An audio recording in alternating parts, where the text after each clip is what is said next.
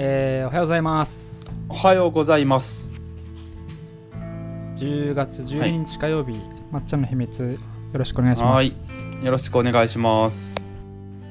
えー、どうですか青森の生活は？青森は寒いですね。寒くなるのがは早いですね。やっぱ東京に比べると。ああとなんかやっぱ魚が魚美味しいっていうか魚食べる量がなんか普通に増えましたね。なんでかわかんないんですけどえそんなだってまだ行って1いやなんか週間ちょいとかですけどもう魚いっぱい食べてる感あるんですか？そうなんですよね、まあ、普通にスーパーで晩ご飯の材料とか買うんですけどで普通にどこのスーパーと同じとも同じようにお肉コーナーと魚コーナーがあるんですけどなんかお肉コーナーでお肉あんま買わなくなっちゃったんですよね。なんでですかね？オーラが違うんですかね？わかんないですけど。魚ばっか買ってますね。えはい。ー、まあでもやっぱスーパー面白いですよね。うん面白いですね。こう地元ならではのものとか地域性が出るというか。メーカーさんとかあって。うん。僕納豆が好きなんでいいですよ、はい。そうですね。納豆が好きなんですけど東北ってやっぱ納豆多いのかな？多分西日本とかで比べると。だから楽しいです、結構。僕は今ね。はいクリスプサラダワークスを食べてます。クリスプサラダワークスのサラダを食べてるんですかね。そうですね。クリスプサラダワークスっていうサラダ専門店のサラダを食べてるんですけど、うん。知ってました？上松さん？クリスプサラダワークスって。僕なんか聞いたことありましたよね。行ったことないんですけどなんかね今年すごい資金調達したみたいですよまた。えー、東京にしかないんですかね東京が中心みたいですけどうん。なんか僕のお奥さんはよくもう何何何万円も使ってるらしいですけどクリスプサラダワークスに。えーさっきいろいろ調べててクリスプサラダワークスのなんかデータがいろいろ公開されてたんですけどうん。LTV が27万円ってえ計算されてて、ー、ライフタイムバリューですよねはい、ライフタイムバリュー1人当たり1年 1, うん。一生で、まあ、このクリスプサラダワークスに27万円使うらしいです。うーん。これは聞いてる方知らない方いるかもしれないんでなんかどういう辺が特別なのかとか説明してもらえますか？なんすかね僕もなんか初めてさっきピンポンってウーバーで届いたんで。あウーバーなんだ。うん。そうなんですけどクリスプサラダワークスって独自のなんていうんですかね。あの、まあ、簡単に言うとサラダ専門店で、イートインも当然できるんですけど、うん。あの90%以上がそのモバイルで購入して、あのオーダーしてっていううん。形でお腹いっぱいサラダが食べられるっていうようなうんコンセプトみたいなんですけど、すえっごい美味しいんですよ。で本当お腹いっぱいだし食べきれないぐらいサラダ食べてる感じします。ーえーいいですね。美味しい野菜食べたいですよね。面白いですね。あれ青森にもあるんじゃ知ってないですか？美味しい野菜。あ青森もまあ一応一応っていうか特産あるんでそういうのを食べるようにしてますけどね。小麦の奴隷って知ってます？小麦の奴隷？パン屋なんですけどはい。の堀江貴文さん？堀江門が関わってるのかな？多分社長は違うと思うんですけど堀江さんがやってる HIU っていうオンラインサロンで多分生まれたものだと思うんですけど北海道ので始めてでそこで多分いろんな地方にも横展開されてる途中なんですけど小麦の奴隷。えー青森にもあるんだ。いや青森にはないんですけどあります？えありますよ。青八戸店オープン。あそうなんだ。へえ青なかった。い森や結構青森緑店オープン。えーなんかパン町のパン屋さんをなんかアップグレードするみたいなしてる感じなんですけど町のパン屋さんってあんま進化してなくて昔ながらでで近所の学校とかそういうところに卸すから卸すのでなんか生計が成り立つからあんまり進化しないでも済むような状況のところが結構あるんですって。なんかそこでなんかいろんなデジタルとかあとは美味しい最新の技術を使ったパンとかを作ることで町のパン屋さんを代代替してるみたいな感じらしいんですけど。へえ。なんか飲食店最近面白いなと思って。面白いですね。うん、話題に出しました。ああともう一個いいですか？はいどうぞ。いいですか？えっ、ー、とねドヒエモンって知ってます？ドヒエモンだっけ？ああドヒエモンはなんかつぶやいてましたよね上松さんが。ああドヒエなんか青森で食品の業者さんと話した時にドヒエモンの話になっててめっちゃすごいらしいですよ。都内で結構ラーメンの冷凍あドヒエモンって要はあのー、冷凍自動販売機なんですけど。うんうんうん。で都内だとラーメンの冷凍の自動販売機みたいな感じで結構出てるんですけど。はい。もうすごいらしいですよ。何がすごいのかっていうへと、ー。まあ、冷凍技術すごいから持ち今って持ち帰りとか流行ってるじゃないですか。コロナ以降、はいはい。それに合わせてその場で買って持って帰って作るっていう時勢にもマッチしてるしあのキャッシュレス決済にも全て対応してるしあとは販売状況と在庫状況を全部見れるんですって。誰にどういう方に売ってるかみたいなところのマーケティングデータも取れるっていうのでめっちゃいいらしいんですけどですすげえ売れるって言ってました。うんこのこれは自自動販売機の機械の話ですよね。そうですそうです。と冷えもんっていう。でそのシステムがただ冷やし冷凍のものを売るだけじゃなくてなんかクラウドでちゃんといろいろ補足できるとかっていうえらしいですよ、うん、ー、なんかアイスクリームのあのセブンティーンアイスのそうですね。あ見た目そうです見ねうん。の似てますけどね。うん。ただ僕も今説明してるけどなんでそれがこんだけ流行ってるのかの理由にまだなってない気がするんですよね。なんでちょっといつかもうちょっとし面白い情報を調べたら聞こうと思います。あ説明しようと思います。はい、ちょっとあれですね。です。2週間ぶりなこともあってパパッと冒頭部分を終わらせようと思ったんですけど あの話もう7分経ってる話ついてる感じもあるんで。じゃあ次行きましょうかはい次行きましょう。インバウンドニュースおはい。願いします。はいじゃあインバウンドニュースのお話。インバウンドニュースも結構短い 短くって言い続け結構長くなっちゃうんで短くまとめようと思いますけど。はい。えっとまずは、まあ、菅あき菅内閣が退陣して岸田内閣が、えー発足しましたね。で当然ですけど国土交通大臣が、えー新しくなりました。斉藤さんになりましたよ。斉藤さんに。国土交通大臣。簡単な方の字の斎藤の誇り斉藤さんです。広島出身ですですけど。ねで,、えーでで皆さん聞いてる方もご存知でいたと思うんですけど観光庁って国土交通省管轄なので国交大臣がまあ責任持ってるんですよね。なんでどんな方なのかなっていうところとを注目しようと思いましたで、えー、と10月5日に就任の記者会見というか会見か行われていてその内容っていうのがネットに国土交通省のホームページに全てテキストで残ってます。で、えー、と国土交通国国土交通省の大臣さんなんで当然観光以外の話もすごくするんですけどえっ、と観光については結構たくさん話していて全体の3分の1とかぐらいが観光なんじゃないかな。はい。IR とか周辺のものを含めて話すとかなり大きいですね。観光について。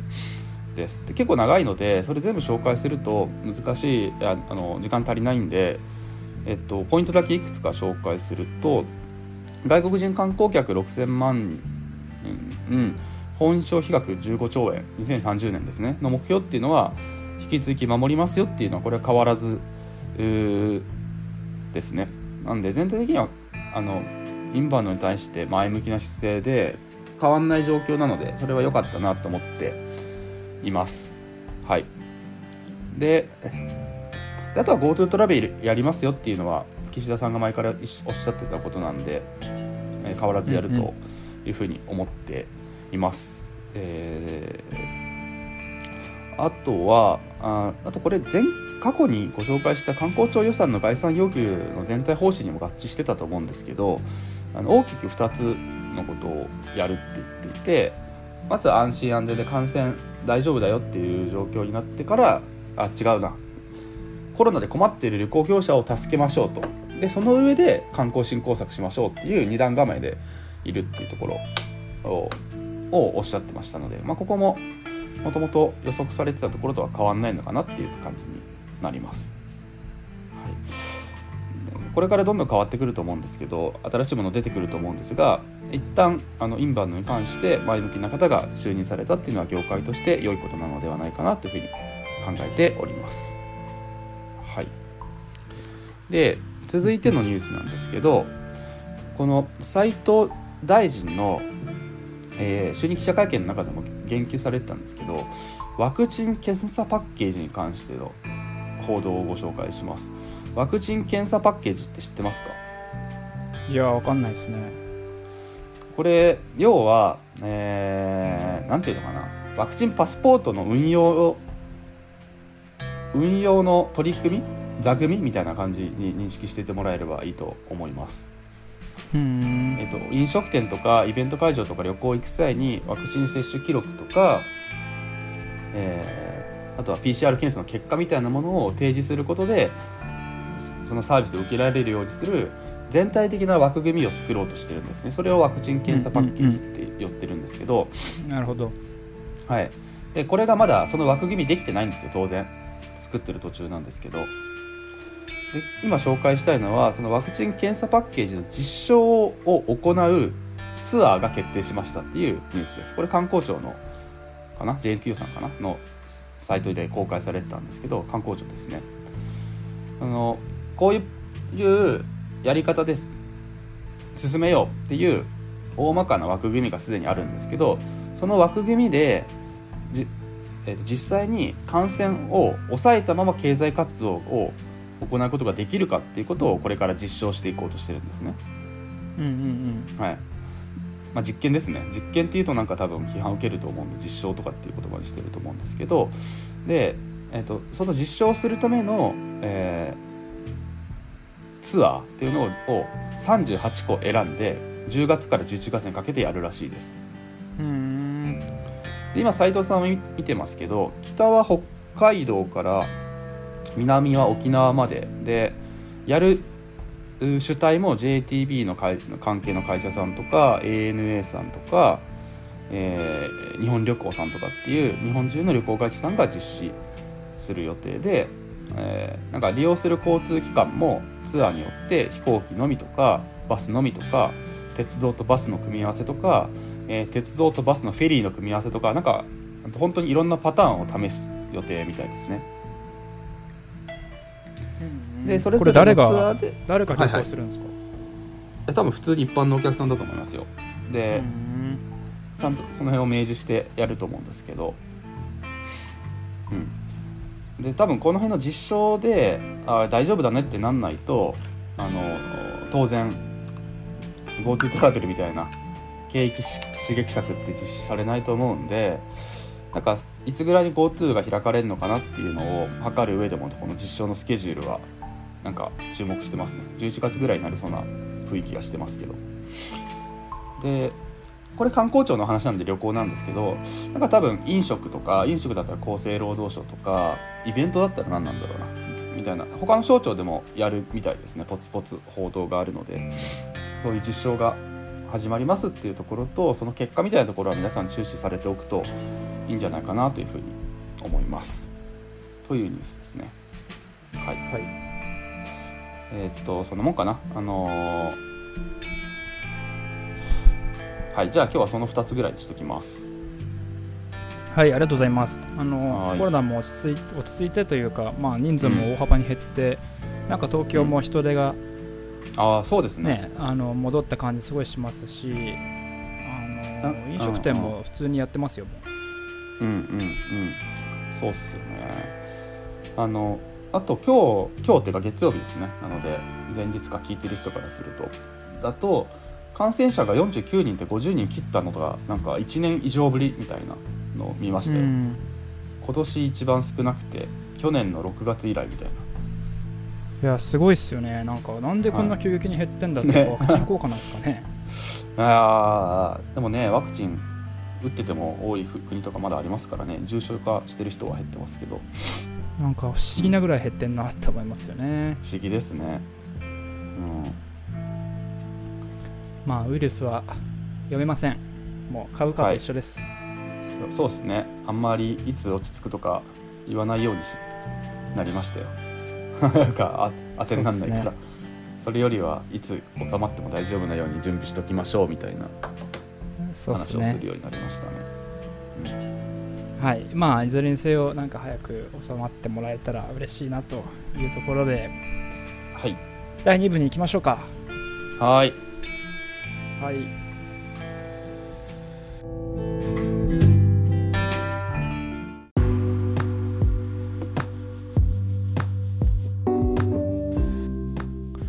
はい。それでは第2部いきます、はーい。えっと先週というか前回のラジオであの新しい企画をやっていきましょうという話をしました。うん。まはい。だ公開してないんですけど、そのラジオそうですね。はい。でどんな企画かというと聞いてください。はい。あの日常で僕とか上松さんが拾った音を流してうん。それについて語るっていう企画です。うん。はい。なるべくあの何でもいいと思うんですけどインバウンドとか地域とかそういうのにあの結びつけてせ語りたいですね。まあそうっすね。なんかよくわかんない、無理やりになるかもしれないけど。うん、よくわかんない音流してもあれなんで。まあなんかこう聞いててああいいなって思う音を流したいですね。はい。なんで僕たちはそれをあの目標に音を探すわけですけど、じゃあ早速今日の音いきましょうか。はいじゃあはい。まずどっちからいきましょうか？上松さんが収録してきた音を流します。はい。ので、えーまず皆さん聞いてみてくださいはい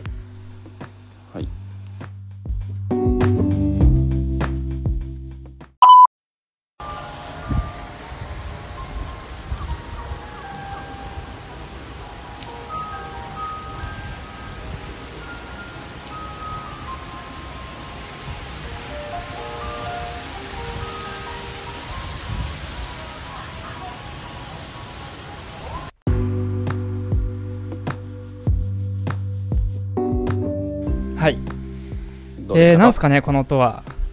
はい。あのーえっとはい。どうですか？雨雨がちょっと降ってたんで雨音がすごい入ってますけどそっちじゃない方です。間違いなく聞いたことありますよね、どこだっけな、あそうですか。どこですかね？まあ青森なんですけどね当然。僕がそれをこの音を拾ったのは。なので青森住んでる方はあれじゃんってなるかもしれないですけどまあこの曲自体は聞いたことありますし、はい。なんだろう。えっとおーゴミ収集車。ああそれね結構近いっすね。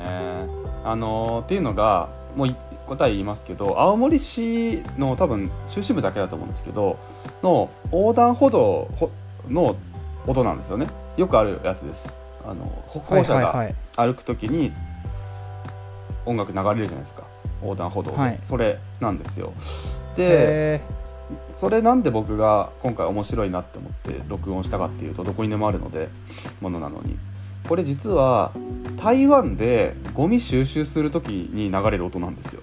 ー、えーそうなんですか？そう。ゴミ収集車がから音が流れててで台湾ただ僕が行ってた地域だけかもしれないんですけど台湾のあの繁華街の夜なんですよ台湾ってゴミ収集するのが、はいはい。でえーはい。その音が流れるとお店の人とかがゴミ袋持ってドタドタ出てきてで自分で車の中に放り込むんですよ。で車止まんなくて別に。っていうのでゴミの音なんですよね。でで僕奥さんが台湾の人なんで一緒に青森歩いてたらその音流れてきてなんか「ああゴミ収集車の音じゃん」って言って盛り上がったっていうエピソードを話したくて。なるほど。いいっすね、はい。い、いっすね。そういうのそういうの。そういう地域の音っていうのを流していきましょう。そう。そうなんですよ。っていうやつです、はい、ちなみになんか地元あの曲はいはい。は有名ですよね、多分。ね。全然僕何か分かんないですけど。ぼ僕の地元の広島もの東広島市もなんか別の曲横断歩道流れるし地域によって違うんでしょうね。うん知らなかった。そういうやつです。はい。じゃあ、はい。僕のターンいきましょうかね。はーい。じゃあちょっと僕が今週撮ってきた音をはい。流します、はいはい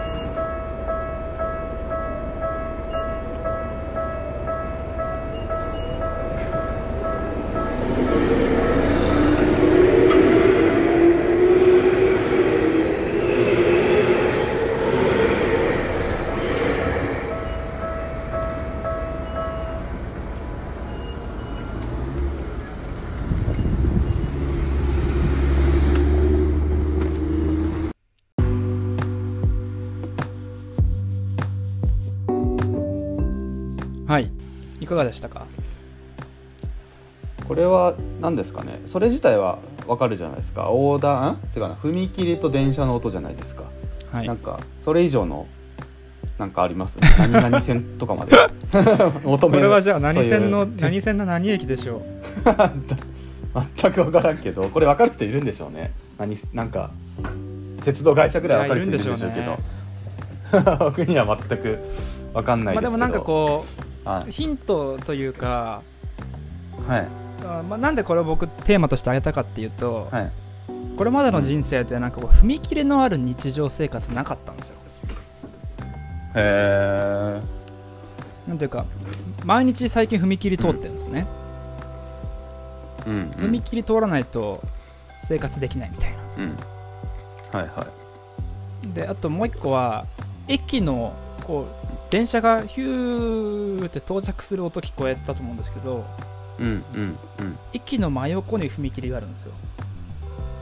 はいはいはい。っていうまあ鎌倉とかそういうのあの江ノ電とかあるけどあんま僕そういう生活なかったんで、なんかうん。あこれって今の生活の音だなと思って撮ったんですけど、うーん。まあ、つまり答えは東急大井町線のああいやなんか西西側の方かなと思いましたけどねなんとなく。西側です東京の。ね東京の西側ですね。全然理由ないけど。踏切ってなんか改めて今回こう音を取ると思って聞いたら、うん。あ結構これうん周りの世界とか見ずに音だけ聞いたらいろいろこううん想起されるものって人によってあるんじゃないかなと思ってん。面白いかなと思って取り上げました、うんね。なんかあの架空の世界のなんていうんですかね。アニメ漫画の高校高校が舞台のアニメ漫画によく出てくるものですよね。踏切のああ確かに。踏切の音って。時をかける少女とかあそうですよね僕とかもあまり踏切がある生活なかったんですよね大人にななるまでは。はい。でそれ聞くなんで踏切の音聞くと何なんですかね。だから嘘の懐かしさですよね。自分は経験してなかったけどノスタルジー感じるじゃないですか踏切あ感見ると。あなるほどね。確かにそういうのあるかも、うん、うん、なんで懐かしいのか分かんないけどっていうこう、ま、アニメ漫画とかで見てきてたからそうすりすり込まれてるっていうとあんま良くないかもしれないですけどね。かもしれないですね。そういう対象ですよね、あとなんか、かある意味日本の音なのかなと思ってて。はいはいはい。あの海外はまた違う音するんだろうなとか。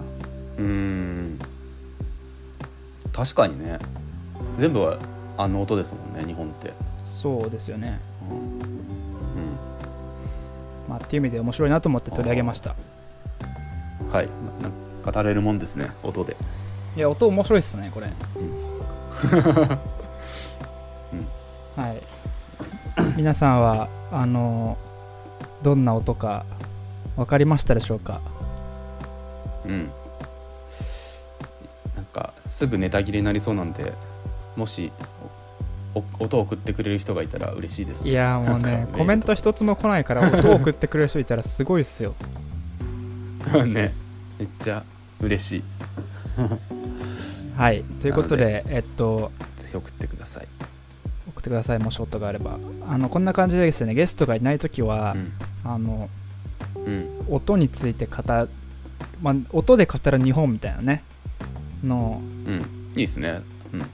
ちょっとやってみたらやってみれたらなと思ってますので。はい。あとはあれですね僕のなんか最新トレンドみたいななんかおもろいトレンドがあれば。はい。できればと思っておますので。互いなんかネタがあれば喋りましょはい、うはい。そんなところですか？今日は。はい。そんな感じです。はい。ありがとうございます。ではまた来週。はい。ありがとうございました